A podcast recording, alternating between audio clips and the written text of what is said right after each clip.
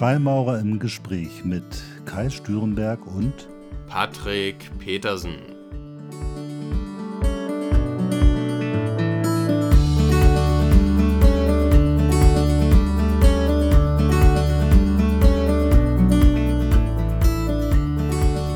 Herzlich willkommen zu einer neuen Folge von Freimaurer im Gespräch mit Patrick und Kai. Hallo Patrick. Ja, hallo Kai. Lange ist's her und ich freue mich ganz besonders heute auf diese Folge. Ich mich auch und ich bin auch ganz gespannt, weil du hattest vorgeschlagen, dass wir uns dem Thema Zukunft nähern. Und äh, als du das das erste Mal getan hast, hatte ich überhaupt keine Idee, worüber wir heute sprechen wollen. Und äh, deswegen bin ich mal gespannt, wenn du jetzt einfach mal mit ein paar Worten den heutigen, in die heutige Folge einleitest. Ja, ich finde es äh, auch spannend, einfach mal, dass wir schauen, worauf das Ganze hier hinausläuft heute. Ähm, das Thema Zukunft hat mich in den letzten Monaten, ich will schon fast sagen Jahren, sehr bewegt. Und ich glaube, generell lag es immer in der Natur von Menschen, die Zukunft vorhersagen zu wollen. Früher dann vielleicht mit Glaskugeln oder äh, man, man maßte sich irgendwelche Gaben an oder ähnliches. Und heute ist es so, dass wir natürlich immer noch nicht die Zukunft vorhersagen können. Daran hat sich nichts geändert. Aber Woran sich etwas verändert hat, ist, dass wir mehr Daten haben. Wir haben mehr Daten zur Verfügung und wir haben bessere Analysemethoden, die wir nutzen können. Also beispielsweise, ähm, um das jetzt am Beispiel der Psychologie zu umreißen, wir haben irgendwann Menschen gehabt, die sich überlegt haben, was könnte Intelligenz sein. Dann haben die verschiedene Tests gemacht äh, mit, mit riesigen Versuchsgruppen. Dann hat man gesehen, okay, da ist so eine Art Gaußsche Normalverteilung. Der durchschnittliche IQ ist bei 100.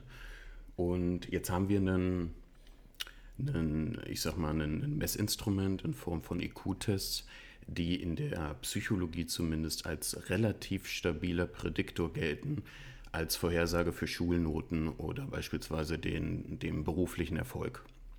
Okay. Das heißt, also vielleicht noch ganz kurz ergänzend, das heißt natürlich nichts. Ne? Es können immer noch ähm, individuelle Schicksale kommen oder Umstände oder, oder auch Kollektive. Wir erleben es ja jetzt in den letzten zwei Jahren auf äh, verschiedene Art und Weisen. Das heißt, das, da ist nichts in Stein gemeißelt, aber ähm, anhand von Daten und deren Analyse haben wir die Möglichkeit, ähm, verschiedene Sachen relativ gut vorherzusagen. Und ähm, das geht, glaube ich, in, in verschiedenen Bereichen mittlerweile relativ gut. Interessant, da würde ich dir gleich am Anfang dieser Folge widersprechen wollen, weil ähm, das mag in der Psychologie so sein, das ist ja auch dein Fachgebiet. In meinem Fachgebiet, in den Wirtschaftswissenschaften, ist das eigentlich äh, aus meiner Sicht nicht so, weil da wird es eigentlich immer komplexer und schwieriger, die Zukunft vorherzusagen. Weil früher hatte man eben so ein paar Größen, die, die, die man in einer volkswirtschaftlichen Rechnung benutzte. Und heute sind es so viele Größen und die ganzen globalisierten Gesellschaften und Wirtschaften, ähm, die Wirtschaftssysteme sind so komplex geworden, dass es immer schwieriger wird, etwas vorherzusagen. Also sonst wären wir auch alle reich. Dann wüssten wir ja, welche Aktie steigt und welche nicht. Ähm, und ich habe das Gefühl, dass eben Zukunft in vielen Fällen heute weniger leicht vorherzusagen ist, weil man einfach nicht weiß, wie diese hochkomplexen Systeme bei der Änderung einer Größe darauf reagieren. Früher waren das weniger, äh, weil wir auch in kleineren Einheiten gedacht haben und nicht immer gleich weltweit.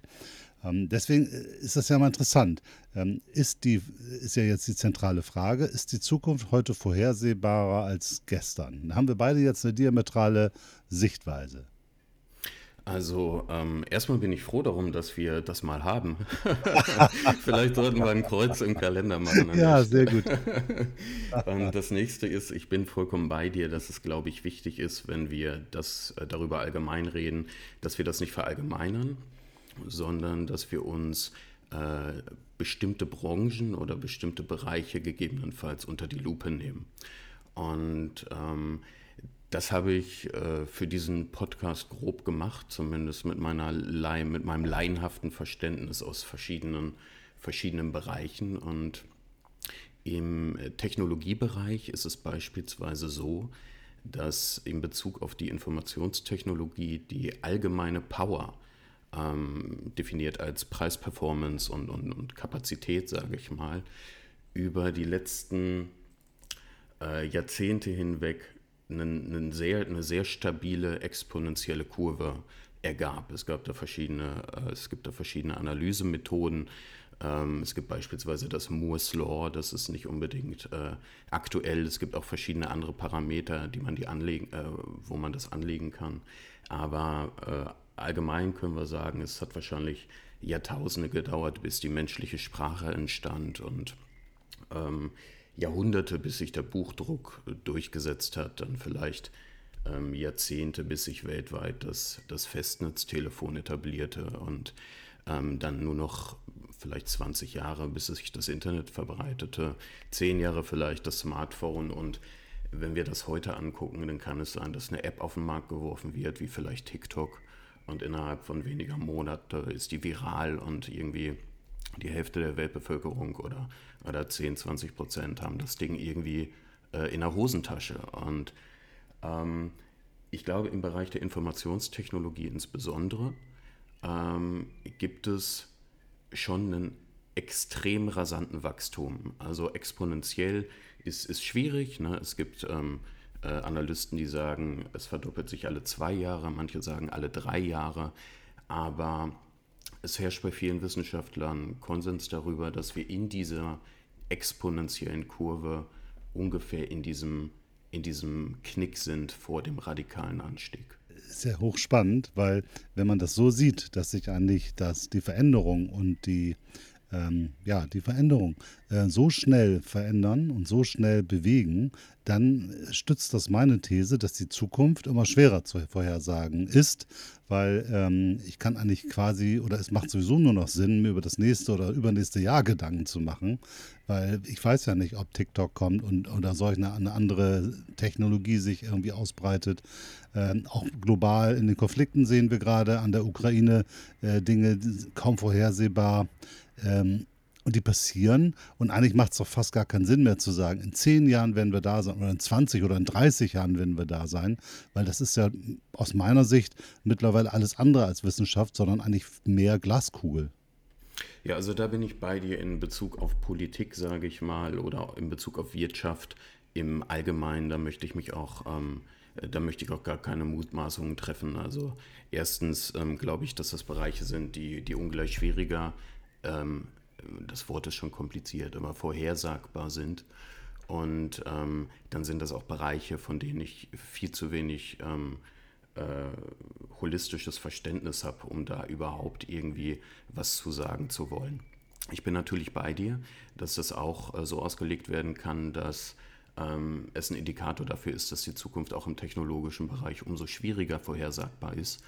Und das wird, glaube ich, ähm, definitiv so sein, gerade wenn es wenn man, ich sag mal, auf der Mikroebene auf einzelne Unternehmen schaut. Da kann äh, vielleicht in, in, nächstes Jahr schon das nächste Google kommen oder äh, was weiß ich was. Und auf einmal ist es in, in fünf Jahren gehört es vielleicht zu den größten Unternehmen der Welt. Und es ist für uns, kam es aus dem Nix. Auch da bin ich generell bei dir.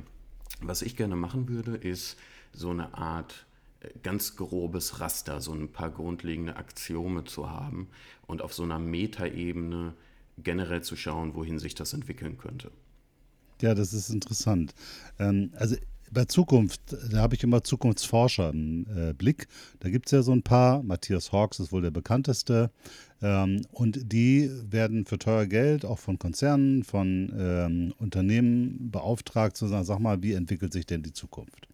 Und nach meiner Auffassung ähm, schaffen die das nicht wirklich, die Zukunft zu beschreiben. Also abgesehen davon, dass Matthias Hawks sehr skeptisch war, ob das Internet eine relevante Größe bekommen wird, ähm, hat er auch sonst eigentlich mehr oder weniger schon eher Trends beschrieben, die schon da sind und die noch so ein Stück weit in die Zukunft projiziert. Aber eine wirkliche Zukunftsaussicht ist aus meiner Sicht, habe ich bisher selten so erlebt. Ich finde das ein interessantes Thema. Also klar, die biologischen Analysen und Möglichkeiten schaffen heutzutage schaffen die Voraussetzung, dass man gewisse Dinge einschätzen kann.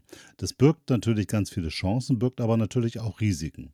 Ich erinnere nur mal hier, Angelina Jolie hat sich die Brust amputieren lassen, weil äh, sie nach ihrer genetischen Prädisposition eine hohe Wahrscheinlichkeit hat, Brustkrebs zu entwickeln. Jedenfalls hat ihr das irgendjemand so erzählt. Und ähm, da ist ja die Frage, wie geht man um mit so einem Wissen? Dass ich das jetzt weiß. Biologische Uhr. Ich bin jetzt ähm, 57 und meine normale Lebenserwartung ist vielleicht so 80 heutzutage oder keine Ahnung. Ähm, und jetzt äh, analysiere ich mich, mein Verhalten, meine Glukosewerte, meine, äh, mein Stoffwechsel, wie auch immer.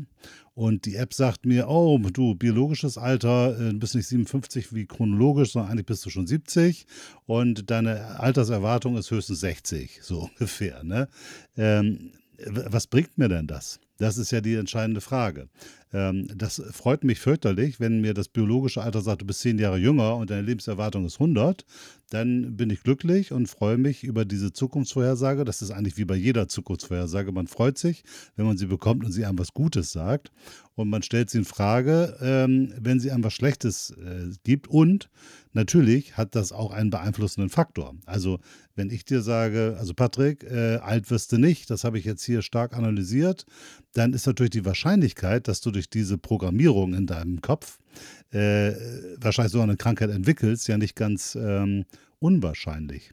Das finde ich jetzt auch gar nicht esoterisch, sondern ich glaube, das passt sogar mit der normalen Schulmedizin vor. Wenn man jemand etwas, äh, eine Suggestion gibt, dann ist die Wahrscheinlichkeit groß, dass diese Suggestion sich irgendwie auch manifestiert. Das heißt, ähm, ich finde es sehr zweischneidig. Einerseits zu wissen, ah, da ist ein Risiko, darauf kann ich mich einstellen, zum Beispiel mit Ernährung. Äh, sich irgendwas zu amputieren zu lassen, finde ich jetzt ein bisschen schwieriger. Äh, aber dennoch gibt es Möglichkeiten, mich vielleicht vernünftiger zu verhalten. Äh, klar ist, nicht alle Menschen werden das schaffen. Einige Leute werden auch sagen, okay, die App sagt das zwar, ich esse aber jetzt trotzdem ein Stück Kuchen und rauche eine Zigarette. Ähm, und andere werden sagen, ach du Scheiße, da lohnt sich ja alles gar nicht mehr, ähm, weil da habe ich ja keine Chance, alt zu werden. Also auf jeden Fall hat das immer einen starken Einfluss auf das Leben und ich bin nicht sicher, ob dieser Einfluss jedes Mal gut ist. Nö, da bin ich auch nicht sicher und ich glaube, das kann man nicht pauschalisieren. Also, ähm, um das auf eine profane Ebene zu bringen, haben wir ja heute schon das Wissen, was wir vielleicht vor ähm, 200, 300 Jahren noch nicht hatten, dass wenn wir uns mehrfach die Woche bewegen, vielleicht meditieren und uns gesund ernähren, dass das zuträglich ist und ähm, äh, grundsätzlich eher mit einer langen Lebenserwartung einhergeht. Das lässt aber keinerlei Rückschluss darauf zu, dass das auch alle Menschen machen und sich demnach verhalten. Ich denke, in einem ähnlichen Ausmaß wird es da sein. Aber um auf deine Frage zurückzukommen, was, was uns das jetzt bringt. Ähm, ich, kann, ich kann sagen, wie, wie ich persönlich mit den Informationen umgehe. Was unter anderem passiert ist, ich möchte jetzt nur ein paar Beispiele nennen, man hat sogenannte Blue Zones erforscht. Das sind Anhand von Daten konnte man feststellen, dass es gewisse Bereiche gibt auf der Erde, wo Menschen statistisch überdurchschnittlich lange leben. Und dann hat man natürlich eine, eine akademische Neugier daran herauszufinden, ähm, woran hat es hier liegen. Ne? so, das fragt man sich dann. Und ähm, man hat unter anderem beispielsweise herausgefunden, dass charakteristisch ist für diese diese Bereiche, dass die eher ähm, in der Kalorienrestruktion leben und oftmals auch ähm, sehr äh, nur ein sehr kleines Zeitfenster am Tag essen, zum Beispiel von zwei, drei, vier, fünf Stunden. So, und dann hat man das analysiert, man hat unter anderem herausgefunden, ähm, es, es, gab eine Studie, ich müsste jetzt den, den Wissenschaftler nochmal raussuchen, der wollte wissen, was, wie funktioniert Ernährung beispielsweise am besten. Sollte man jetzt, ne, du wirst das wissen, äh, ketogene Diät, High Carb, Weight Watchers, frisst die Hälfte, die Blumenkohl-Diät, die Apfelsaft-Diät, es gibt ja alle möglichen Sachen. Und er wollte wissen, welche Art der Diät, wie muss man äh, Eiweiße, Kohlenhydrate und Fette zusammenstellen, damit es am besten funktioniert. Und er hatte ganz viele verschiedene Modelle und hatte dann Vergleichsgruppen, das war bei Mäusen unter anderem eine, die den ganzen Tag so viel essen konnten, wie sie wollen, und eine, die nur ein sehr begrenztes Zeitfenster, ich glaube von ein, zwei Stunden am Tag hatten, wo die äh, Nahrung bekamen.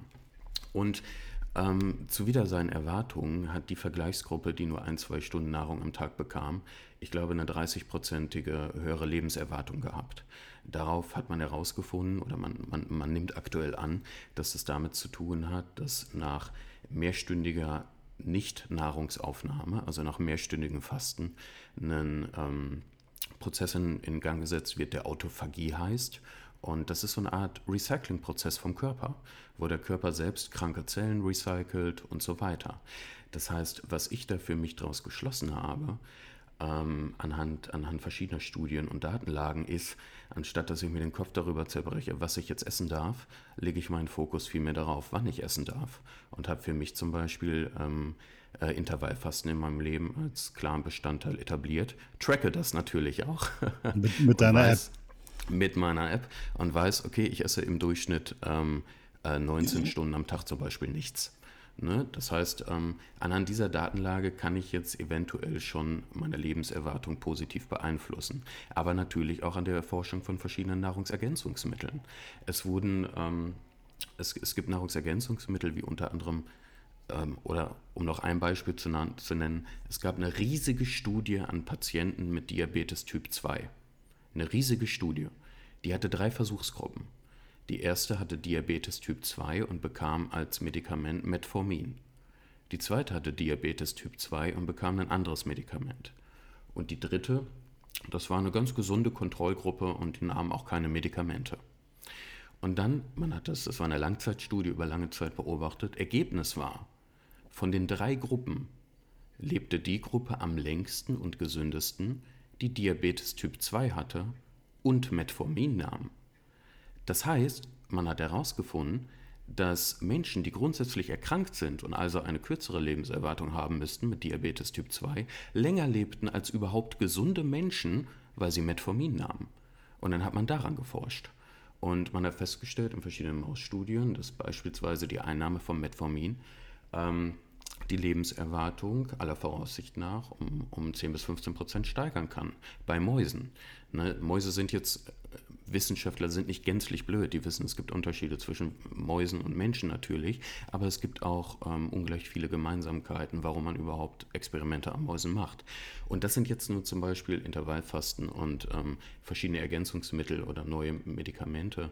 Ähm, zwei Möglichkeiten, die ich heute und jetzt schon unabhängig von den sportlichen Erkenntnissen, bewusst in meinem Leben etabliere, um zumindest nach heutiger Datenlage ein möglichst gesundes, langes Leben zu haben, wohl wissend, dass es nichts heißen muss.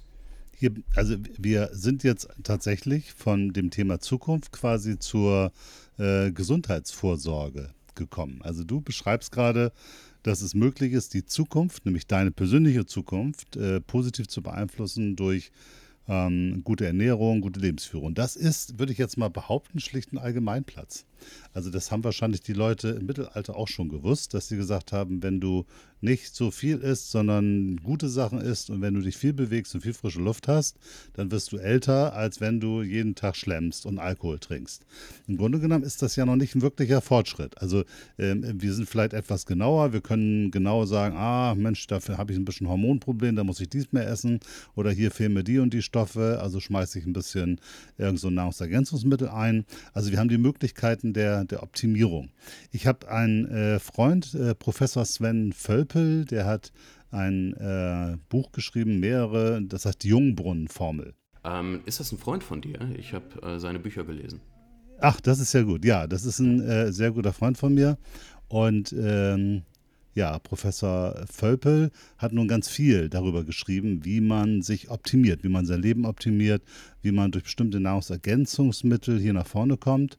Ähm, und ich bin immer in Gesprächen mit ihm und äh, sagt immer, ja, weiß ich auch nicht, ähm, macht das eigentlich so, so richtig Sinn? Also ja, und ich habe festgestellt, tatsächlich, äh, die Einnahme von Nahrungsergänzungsmitteln kann echt Sinn machen.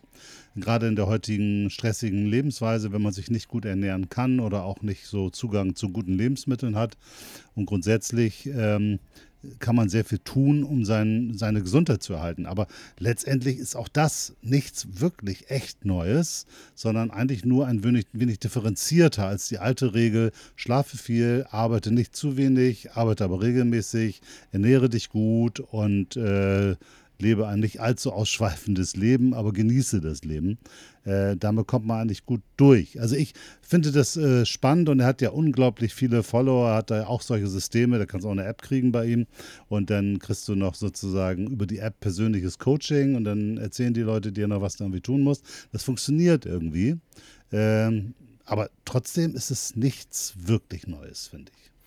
Also ähm, ich bin bei dir, dass Menschen immer versucht haben, mit bestmöglichen Vorhersagen ähm, auf ihr Wohl einzuwirken, ganz allgemein gesprochen. ich glaube, was sich verändert hat, ist äh, die Präzision, mit der wir das können. Das heißt, früher hatten die Menschen vielleicht nicht genug zu essen. Die mussten sich vielleicht nicht so viel Gedanken machen über Adipositas oder ähnliches. Dann irgendwann kamen wir zu einer, zu einer Überflussgesellschaft, sage ich mal, wo in ähm, Industrienationen Nahrungsmittelknappheit kein primäres bedrohliches Thema mehr war und auf einmal hatte man Herausforderungen mit Adipositas. Man wusste dann irgendwann, okay, Kaloriendefizit, du nimmst eher ab, Kalorienüberschuss, du nimmst eher zu. Aber nur um an dem Beispiel zu bleiben, was ich gerade gew äh, äh, gewählt habe, was übrigens auch ähm, äh, Sven Völpel in seinem, in seinem Buch nennt, der, ähm, der, der Blue Zones beispielsweise. Daher können wir unter anderem wissen, okay, wenn jemand äh, einen Grundbedarf hat von 2500 Kalorien, dann macht es einen Unterschied, ob er die in einem Zeitfenster ist von vier Stunden oder über einen Tag verteilt. Unsere bestmögliche Vorstellung von dem, wie Ernährung uns positiv beeinflusst, war aber laut der ähm, Gesellschaft für Ernährung äh, in, in, Deutschland beispielsweise früher noch grundlegend anders. Das heißt, als du und ich zur Schule gegangen sind, da hatte man vielleicht eine Ernährungspyramide und man hat gesagt, hier erst drei Mahlzeiten, die am Morgen ist am wichtigsten. Das heißt, ähm, aufgrund des Erkenntnisfortschritts werden unsere äh, Möglichkeiten präziser, ähm, die Zukunft vorherzusagen, fernab von den generellen Grundannahmen, die man vielleicht immer schon hatte. Und das, was ich jetzt umrissen habe, ist auf einer Metaebene nur, ich sag mal, die zweite Brücke. Ähm, die, der eigentliche, die eigentliche Brücke zwischen Technologie und Medizin, auf die ich hinaus wollte, sind dann ähm, auch technologische medizinische Fortschritte, wie beispielsweise Präzisionsroboter, die äh, Operationen führen, die ähm, auf ein Zehntel Millimeter genauer sein können, als jeder Chirurg das sein könnte. Es geht um, äh, um Nanoroboter, die, ähm, an denen aktuell schon geforscht wird die in unsere Blutbahn injiziert werden oder vielleicht aufgenommen werden und unseren Körper von innen heilen.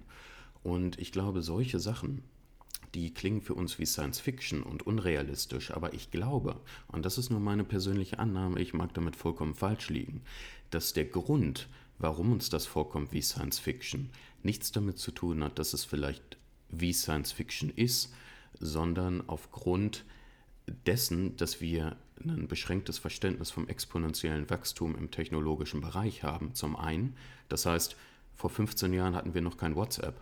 Das kommt uns vor, als hätten wir das schon eine halbe Ewigkeit. Aber ich glaube, in 15 Jahren werden wir die Welt nicht mehr erkennen aufgrund diesen technologischen Fortschritts. Und da kommen dann in Bezug auf äh, BioNTech ne, hat äh, aktuelle äh, äh Studie, äh, Phase 2 Studien in der mRNA-Technologie zugunsten von Krebsforschung. Es äh, Nanoroboter sollen kommen, 3D-Drucker werden ähm, aktuell bereits aus Herzen, organische Herzen werden aus 3D-Druckern hergestellt. Ähm, wir könnten aktuell aus medizinischer Sicht bereits klonen. Man dürfte es aus ethischer Sicht nicht. Aber ähm, wenn da Gesetzesanpassungen erfolgen, zum Beispiel, dass wir, ähm, jemand hat enorme Magenprobleme und es wird eine Gewebeprobe entnommen und sein Magen wird im Labor geklont, dann könnten etliche verschiedene Medikamente oder Methodiken anhand seines Magenklons versucht werden, bevor er es für sich etabliert. Das heißt, da sind in der Schnittstelle zwischen Technologie und Medizin, also in der Biomedizin, die in den nächsten 20 Jahren, glaube ich, eine elementare und zentrale Rolle spielt bei uns, unglaubliche Dimensionen möglich, die wir uns jetzt noch nicht vorstellen können. Okay, dann kommen wir von der alten Regel, die du vorhin beschrieben hast, morgens wie ein Kaiser, mittags wie ein König und abends wie ein Bettelmann essen, zu solchen allgemeinen Informationen zu einer hochtechnologisierten Medizin und mit ganz vielen Vorhersagungsmöglichkeiten für die individuelle Gesundheit und entsprechend mit neuen Technologien. Also du bist da, neben, dem, du bist da sehr hoffnungsfroh, was da so kommt. Ähm, ich finde auch das, ähm, ich bin heute mal so ein bisschen der Advocatus Diaboli. Ähm, ich finde ja das mit der Zukunft immer so eine Herausforderung. Also wir können ja auch zum Beispiel, was die Klimaentwicklung angeht, sehr gut voraussagen, was passieren wird.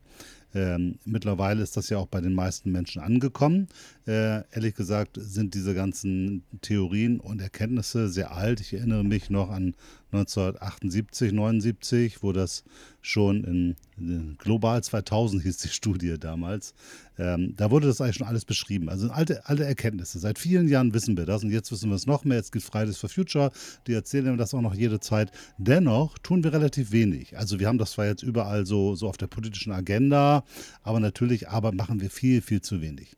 Ähm, nehmen wir den Ukraine-Konflikt, auch dort gab es schon vor fünf, sechs, sieben Jahren eine ganze Reihe von sehr klugen Historikern, die sehr genau beschrieben haben, was passieren wird jetzt in dieser Situation. Und das deckt sich ziemlich genau mit der jetzigen Situation. Dennoch haben wir darauf nicht reagiert. Also ähm, wir, wir teilen die oder wir scheinen grundsätzlich die Eigenschaft zu haben als Menschheit, ähm, Vorhersagen, die negativ sind, oder die uns zu Konsequenzen äh, nötigen, erstmal nicht so viel Beachtung zu schenken. Das ist ja, glaube ich, auch bei der Ernährung so. Also ich glaube äh, auch, dass man da viel Leid und Krankheit ersparen könnte, wenn die Menschen sich vernünftig ernähren würden. Äh, ich zum Beispiel habe, nachdem ich das Buch von Sven gelesen habe und auch viel mit ihm diskutiert habe, tatsächlich mal angefangen, äh, meine Ernährung umzustellen und auch mit gewissen Nahrungsergänzungsmitteln äh, zu versetzen und habe seitdem auf jeden Fall eine deutlich geringere Frequenz an Krankheiten und Infekten. Ähm, das ist äh, ganz klar sichtbar. Äh, wie immer alles natürlich jetzt hier Hobby-Empirie und äh, könnte auch ganz andere Faktoren sein, aber in Verbindung mit einer, einem zunehmenden äh, schwierigen Lebenswandel und zunehmenden Stress äh, ist das schon sehr, sehr augenfällig. Ähm, die Frage ist halt, wie gehen wir mit diesen ganzen Dingen um? Hightech-Medizin ist super, ähm, aber wenn wir jetzt über eine Zukunft reden, dann werden wir auch darüber nachdenken müssen, wer wird denn von dieser Medizin profitieren? Also wird die wirklich jedem zur Verfügung stehen? Wird das in die Breite gehen? Funktionieren die Gesundheitssysteme so? Ähm, oder aber passiert was ganz anderes und die Gesundheitssysteme spalten sich in eine Grundversorgung und eine High-End-Versorgung. Und die High-End-Versorgung ist dann eben nicht mehr für alle verfügbar, sondern nur noch für bestimmte Teile der Gesellschaft. Und wenn wir jetzt überhaupt in die Analysen reingehen, dann, dann kommen wir in ganz vielen Punkten zu, zu Dingen, wo wir sagen, okay, diese Entwicklung wird schwierig, da müssen wir gegensteuern. Gesundheitswesen ist so ein Klassiker. Das wird so auf Dauer nicht funktionieren. Viel zu teuer äh, und viel zu ineffizient. Ähm, das könnte man jetzt optimieren, weil man im Grunde genommen weiß, wo es hakt. Man weiß auch, warum es hakt, weil natürlich bestimmte, wie immer in Systemen, bestimmte Nutznießer dieses Systems äh, alles dafür tun, dass das System erhalten bleibt. Äh, Im Politischen ist es genauso. Wir haben eine, eine große Herausforderung der gesellschaftlichen Spaltung ähm, und mit zunehmenden Problemen, äh, die wir nicht in den, in den Griff kriegen. Auch dort könnte man über die richtige Analyse sehr gut herausfinden, was passieren wird. Aber all diese Erkenntnisse sind schwierig. Die Erkenntnis der Analyse heißt, oh, okay, da haben wir jetzt schon ein Problem, das wird größer, das wird vielleicht sogar existenziell. Da müssen wir jetzt die Weichen stellen, damit wir diese Probleme angehen und lösen können. Und die Erfahrung ist irgendwie, dass Gesellschaft oder auch äh, ihre äh, ihre Politik, die sie sich wählt, im Grunde genommen mit solchen prädiktiven Argumenten ganz wenig anfangen kann, sondern erst, wenn es ein Problem richtig gibt. Und man sagt, okay, jetzt haben wir ein Problem, jetzt müssen wir was lösen. Also es wäre, glaube ich, sehr gut, wenn wir lernen würden, mehr in die Zukunft zu denken und aber jetzt schon zu handeln. Ähm, und das scheint mir etwas zu sein, was bisher die Menschheit noch nicht verstanden hat, wirklich zu sagen, okay, wir stellen uns dieser vielleicht bitteren Erkenntnis, wir überlegen, wie ist es gekommen, wie kann man es ändern und lösen es jetzt, beziehungsweise stellen die Weichen dahin, dass es gar nicht so weit kommt. Ich glaube, dass wir im Grunde genommen auf dieser Erde durch die Intelligenz, die insgesamt vorhanden ist, durch das Geld, was insgesamt vorhanden ist, durch die technologischen Möglichkeiten, die wir heute haben, möglich sein müsste, fast jedes Risiko äh, zu minimieren. Äh, aber wir machen es nicht. Das heißt, ich finde es ein hochinteressantes Thema, das mit immer mehr Wissen und Möglichkeiten und Einschätzungen und wo ganz klar sagt, okay, wenn du das machst, passiert jenes, äh, wir trotzdem einfach so weitermachen. Das heißt, die Frage ist, welchen, welchen Wert hat dieses, diese Möglichkeit? Oder andersrum, positiv formuliert, wie schaffen wir es, diese Möglichkeiten auch wirklich zu nutzen? Ja, viele, viele gute Punkte waren dabei und ich äh, bin bei dir, dass nur weil man weiß, wie man sich eventuell besser verhalten könnte, dass keine Aussagekraft darüber äh, zulässt, wie wahrscheinlich das ist, dass man das auch tut. Ich glaube, ähm, was aber Menschen generell immer gerne annehmen, sind Veränderungen, die für sie mit mehr Einfachheit im Leben einhergehen. Absolut. Und, und ähm, da würde ich gerne noch einmal die, die Brücke schlagen. Ich, ich finde das ganz gut heute, das Format. Dann bist du so ein bisschen der, An, äh, der äh, Anwalt des Teufels und, und ich, ich, für, es ist mal was anderes. Ähm, also ich, ich habe verschiedene Bücher gelesen über verschiedene Zukunftsforscher, die verschiedene Theorien hatten. Manche waren für mich persönlich nicht greifbar, andere habe ich überlegt und für mich als nicht nützlich empfunden. Andere dachte ich, okay, ähm, ist für mich nicht unvorstellbar. Und eins dieser Bilder, wie man das dann, ähm, wie man zum Beispiel die Medizin ähm, als Folge der technologischen Entwicklung praktisch dann auch für jeden spürbar zum Positiven verändern könnte, ist, dass ähm, in 10, 15 Jahren, ich glaube technologisch müsste es gar nicht mehr so lange dauern, wir so eine Art kleinen Roboter zu Hause haben, der unser ganz persönlicher Arzt ist. Und als ich das das erste Mal gelesen habe, dachte ich, naja, komm, also ähm, ich will ja schon menschlichen Kontakt, ich will ja auch irgendwie Empathie, ich will ja nicht irgendwie von einem Roboter eine Diagnose und so weiter. Und ähm, dann habe ich darüber nachgedacht. Und der Roboter wäre vernetzt mit der Cloud. Der Roboter hätte nicht in den 80ern Medizin studiert, sondern wäre auf dem tagesaktuellen Stand von allen Studien weltweit. Er zieht sich automatisch zum, am jeden Abend alle Updates, die relevant sind für mögliche Diagnose, mögliche Optimierung in Bezug auf der Behandlung. Der Roboter bei mir zu Hause, der hat keine Wartezeiten im Sprechzimmer. Der Roboter bei mir zu Hause, den kann ich jederzeit fragen und der hat jederzeit Zeit für mich. Der Roboter bei mir zu Hause kennt meine persönliche individuelle medizinische Historie wahrscheinlich besser als mein Hausarzt. So, der Roboter bei mir zu Hause geht nicht in Urlaub. Ne? Also es gibt viele Aspekte, die, die damit zusammenhängen. Der Roboter könnte mir äh, kurz eine Nadel, äh, sticht mir in den Finger, nimmt Blut ab, analysiert das Blut und könnte mir direkt outputten, ah, okay, ich sehe, ich habe hier die Info regional, hier ist gerade was im Umlauf, wahrscheinlich eine Erkältung, deine Blutwerte sprechen dafür und verschiedene andere Indikatoren auch. Äh, leg dich mal hin und ich empfehle dir, du hast noch Zitronen im Kühlschrank, äh, nimm dir mal eine raus. Ne? Das sind alles so, so Beispiele, die für mich aus, ähm, und ich habe ja nur ein sehr laienhaftes technologisches Verständnis, aber die für mich, wenn ich, wenn ich äh, überlege, wie schnell die technologische Entwicklung wächst, durchaus realistisch und vorstellbar wären für einen positiven Impact in Bezug auf, auf unser Leben. Ne? Unser, unser Smartphone in der Hosentasche hat mehr Rechenleistung als der Bordcomputer der Apollo 13. Und ähm, das ist, ist recht schnell gegangen. Was passiert in zehn Jahren? Also da bin ich vollkommen bei dir. Ich fände so einen Arzt total klasse.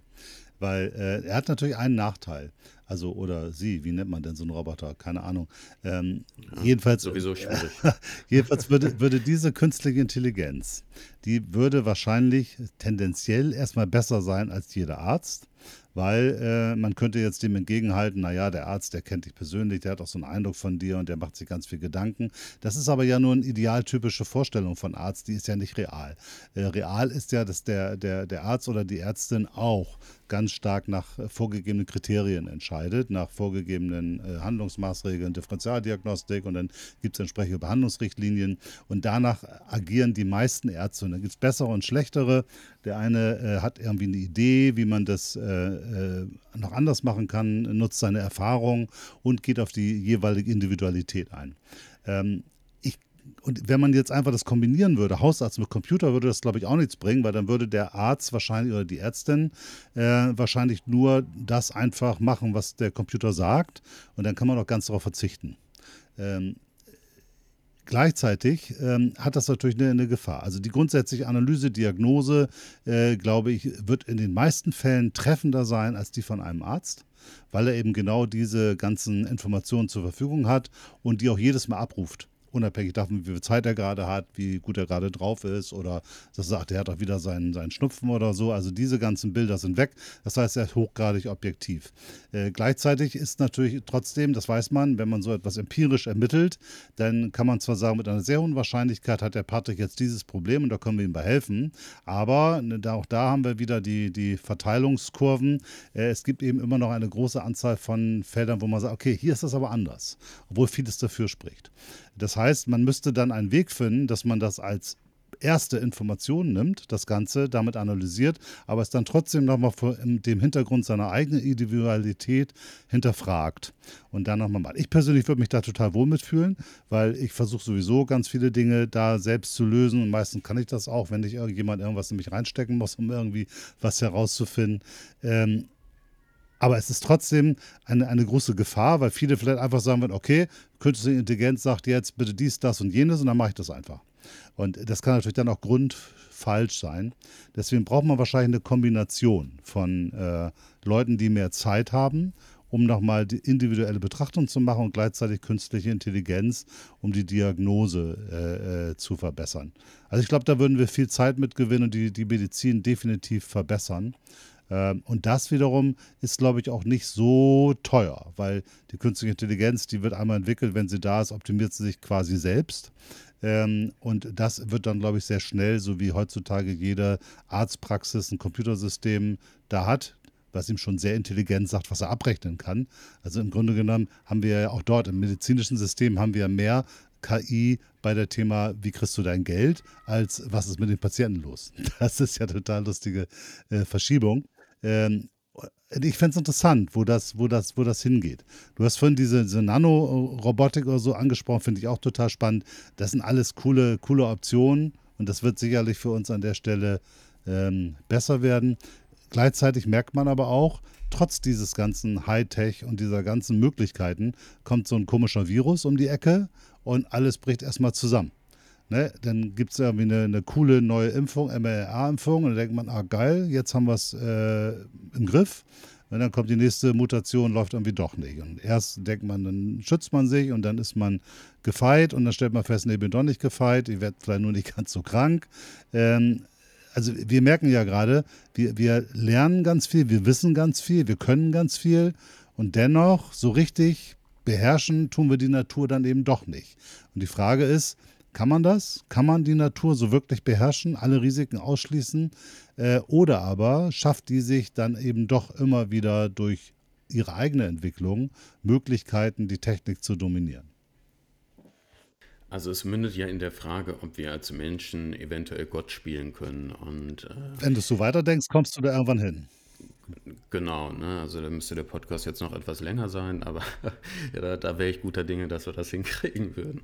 So, und ähm, die interessanteste, also es gibt ja Dutzende verschiedene Antworten auf diese Frage, aber die interessanteste Antwort darauf, ob es Gott gibt oder nicht, habe ich kürzlich gehört, und zwar in ähm, einem Film über den Wissenschaftler Ray Kurzweil. Ähm, Ray Kurzweil, ich will nur einmal kurz seine, seine Biografie umreißen, das heißt nichts, aber Ray Kurzweil hat in den, in den 80ern, ich glaube, 150 Vorhersagen gemacht über das Jahr 2010 und lag zu 87 Prozent richtig. Er ist führender Mitarbeiter bei Google. Er hat 21 Ehrendoktortitel, was nicht, nicht allzu schlecht ist. Ähm, hält viele äh, Patente. Er war der Erfinder des, des Flachbittscanners, der Voice-to-Text-Kommunikation, glaube ich. Er war der Erste, der eine Maschine für Blinde ähm, entwickelt hat, äh, um, um lesen zu können. Also ähm, wird gehandelt als der moderne Thomas Edison beispielsweise. Und der wurde am Ende dieses Films gefragt, ähm, gibt es Gott? Und seine Antwort war, not yet. So. Das heißt, ähm, dass das vielleicht mal so auf als, als, als grundlegende Perspektive, wenn wir jetzt schon die beiden Rollenverteilungen machen als Anwalt äh, des Teufels und dann, dann nehme ich auch gerne einfach mal die Kontrathesen, äh, die, die, äh, die, die Pro-Seite ein, ohne dass ich das, derer verhaftet bin. Ich weiß nicht, ob es so wird, vielleicht wird es auch nicht so, aber wir können eine spannende Diskussion darüber führen, wie es sein könnte. Und ähm, ich glaube schon, dass wir da ähm, verschiedene Möglichkeiten hatten. Du hattest das Beispiel Corona genannt, aber wir haben ja keine Vergleichsmöglichkeit. Was ist, wenn wir den technologischen Fortschritt nicht gehabt hätten und als Folge des technologischen Fortschritts nicht innerhalb von einem Jahr eine funktionierende mRNA-Impfung bekommen hätten? Wie sähe die Pandemie denn heute aus? Mit Glück hätte niemand so ein Virus entwickelt. Ja. Sorry für, ja. Die, für die Provokation. Ja. Aber es wäre ja durchaus eine Möglichkeit. Also ne, es bedingt sich ja ein Stück weit selbst. Also äh, immerhin forschen wir an solchen Dingern rum und äh, hinterher müssen müssen wir überlegen, wie wir es wieder irgendwie wegkriegen. Wir haben Glyphosat entwickelt mit hoher ähm, äh, wissenschaftlicher Know-how und hinterher müssen wir überlegen, wie kriegen wir die Böden wieder fruchtbar. Also wir haben ja schon da das Thema, dass Technologie auch dual ist, ambivalent, äh, sich nämlich nicht immer nur am Wohl der, der Menschheit orientiert, sondern eben in beide Richtungen. Definitiv. Und ähm, das ist natürlich eine, eine, Grundsatzdiskussion, die in dem Bereich sowohl Transhumanismus auch, als auch künstliche Intelligenz etc. stark verbreitet ist.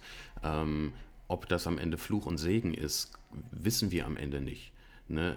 Jedes, jedes Instrument, was dazu in der Lage ist, die Menschheit stark zu verbessern, ist höchstwahrscheinlich auch für gegenteilige Szenarien einsetzbar. Ne, wir könnten wahrscheinlich ähm, heute aus, aus technologischer Sicht, und es zumindest wird daran geforscht, ähm, bio, biochemische Waffen herstellen, die äh, oder einen ähnlichen Virus wie den SARS-CoV-2, vielleicht sogar noch schlimmer. Ähm, äh, das, das glaube ich auf jeden Fall. Also es wird entscheidend werden, wie der Umgang damit wird, dass das nicht in falsche Hände äh, kommt. Und es gibt ja auch ganz viele Schreckensszenarien. Was ist, wenn es eine künstliche Intelligenz gibt, die ähm, schlauer wird als wir Menschen und nicht der Meinung ist, dass äh, das äh, fortwährende Leben der Menschen für den Planeten zielführend sei? Dann bist du so im klassischen Science-Fiction-Narrativ.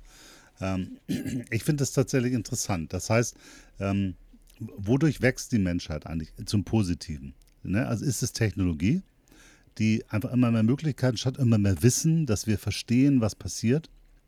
Oder ich würde sogar die Behauptung aufstellen, dass manchmal echte Krisen, echte üble Zeiten die Welt in auf eine lange Sicht gesehen positiver beeinflussen, weil man eben durch das Erlebnis einer, einer schlimmen Situation eine viel höhere Motivation hat, diese, diese Situation in der Zukunft zu vermeiden. Ähm, wir kennen das ja. Du kennst das von, von Kindern, die immer verwöhnt werden, die alles haben, alle Möglichkeiten haben. Die werden nicht zwangsläufig glücklich dadurch. Überhaupt, äh, Menschen entwickeln auch merkwürdige Ideen, wenn sie ähm, ganz viel Geld und ganz viele Möglichkeiten und sowas alles haben. Ähm, das nimmt ihnen auch ganz viel an äh, Zufriedenheit. Also es ist, wir haben eigentlich immer diese Ambivalenz, dass wenn man sagt, immer mehr Technologie, immer mehr Möglichkeit, immer mehr Wohlstand, ähm, zumindest machen wir die Erfahrung in vielen Bereichen, dass das nicht zu äh, glücklichen Menschen führt. Ich habe da diesen Film, diesen Zeichentrickfilm Wally mit diesem komischen Roboter, der da in so einer Endzeitwelt da irgendwo rumsteht.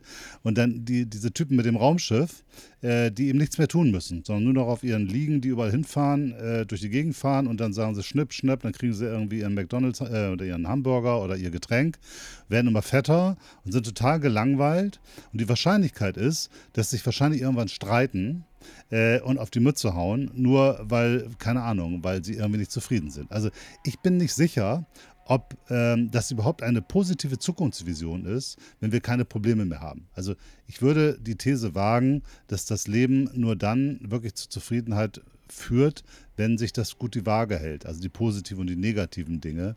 Und so wie das für jeden Menschen ja letztendlich in seinem Leben ist, so vielleicht auch für Gesellschaften oder für den ganzen Planeten, dass der einfach Phasen durchlaufen muss, die mal besser, mal weniger gut sind, damit man ähm, daraus auch was ableiten kann.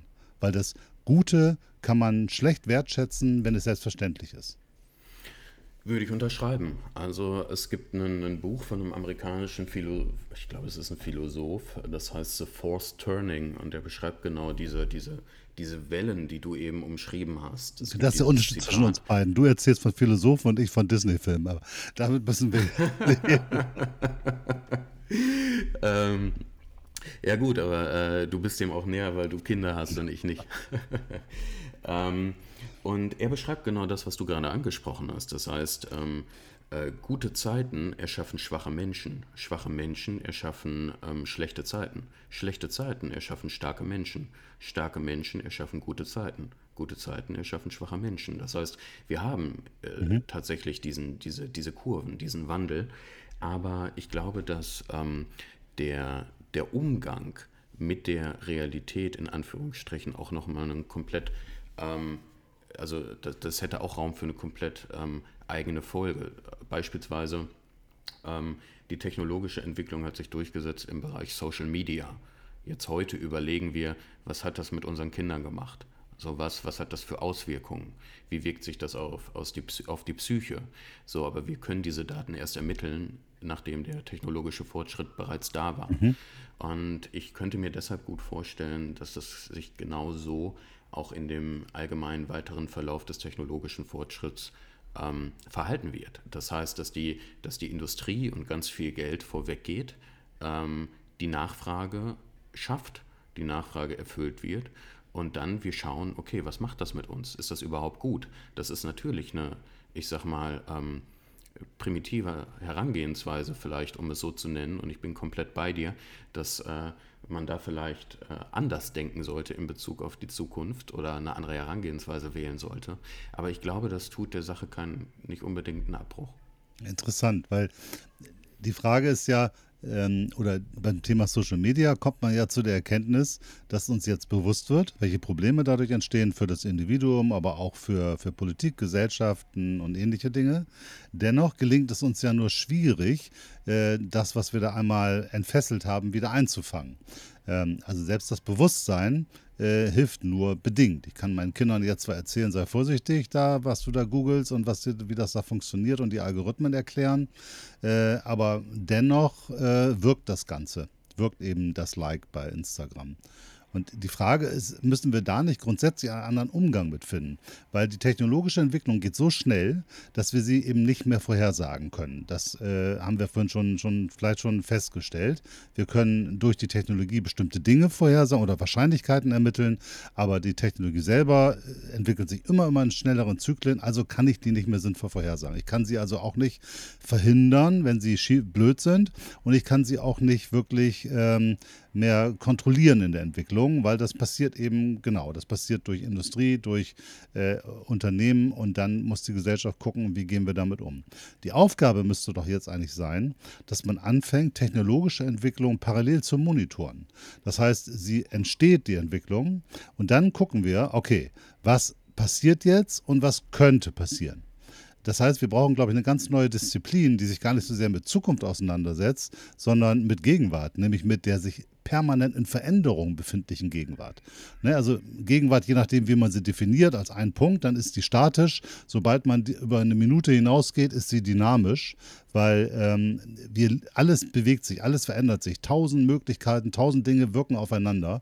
Und eigentlich müsste es Studiengänge geben und Forschungslehrstühle, die sich damit beschäftigen. Sagen, okay, jetzt kommt diese neue Technologie, TikTok. Was macht das? Was wird da passieren? Was wird da passieren? Projektion oder was passiert da? Man muss beobachten, was passiert. Was macht es denn mit Jugendlichen, mit Erwachsenen, mit Entscheidungsdingern? Und das müsste interdisziplinär sein. Da liegt, glaube ich, die große Herausforderung, weil die Wirkmiche oder die Auswirkung all dieser Technologien sind immer multikomplex. Das heißt, es nützt nichts, wenn ein reiner Sozialwissenschaftler, ein Politikwissenschaftler oder ein Psychologe oder ein Arzt sich damit beschäftigt, sondern die müssen in Teams arbeiten. Das heißt, wir müssen wirklich dazu kommen, ähm, ja, ich glaube, man muss zu einem äh, Technologie- Fortschrittsmonitoring kommen, was permanent Möglichkeiten ableitet, Empfehlungen, Politikempfehlungen gibt.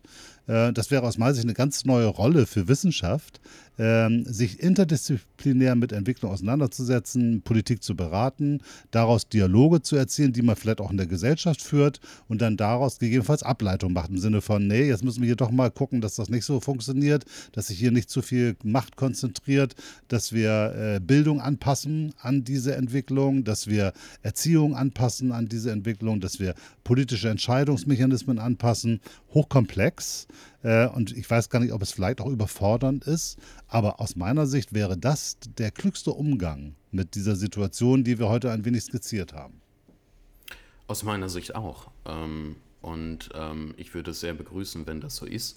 Aber dahingehend bin ich nicht so optimistisch, dass es so kommt, weil ähm, ich glaube, wenn wir uns die Gehälter anschauen von, von Pflegepersonal und das vergleichen mit den Gehältern von IT-Lern im Silicon Valley, dann wird einem ja schlecht.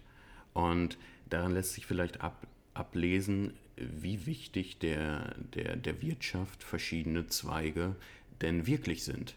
Nicht unsere romantischen Gedanken darüber, wie es sein sollte, sondern knallhart an, an Zahlen gemessen, sage ich mal. Und da sind medizinische äh, Berufe äh, ähm, oftmals nicht, nicht vorneweg und auch nicht psychologische Berufe. Das heißt, es scheint mir so, auch wenn ich das alles andere als, als begrüße, als ähm, ist äh, der, der Fortschritt gegebenenfalls auf der Prioritätenliste ähm, vielleicht sogar ein Stück weiter oben.